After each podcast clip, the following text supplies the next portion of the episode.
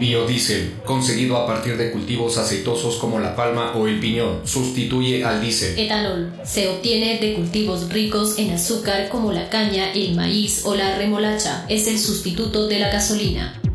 El etanol y el biodiesel, los agrocombustibles que impulsarán los autos del futuro. Son ecológicos y los carros funcionan igual de bien. Solucionarán el problema del calentamiento global y darán trabajo a miles de campesinos. Una energía limpia que desarrollará a los países pobres. ¿Será verdad tanta belleza? ¿Será verdad tanta belleza?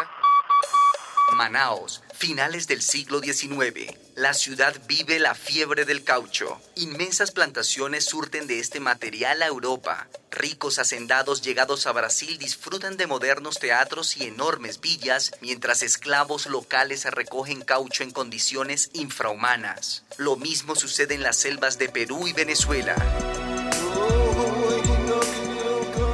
La época colonial se caracterizó por el despojo de las riquezas de América Latina y el uso de sus tierras para cultivarlas con esclavos y esclavas nativas. Siempre prometían un desarrollo que nunca llegó.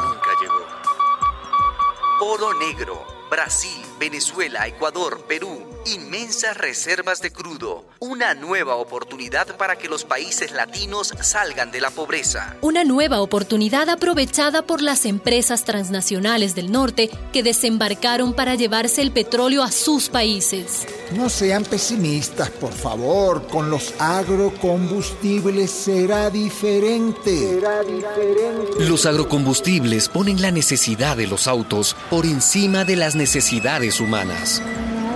Para llenar el tanque de un automóvil con 25 galones de etanol, se necesita una cantidad de granos igual al alimento de una persona durante un año. Es decir, con lo que se usa para llenar ese tanque por dos semanas, comerían 26 personas durante todo un año.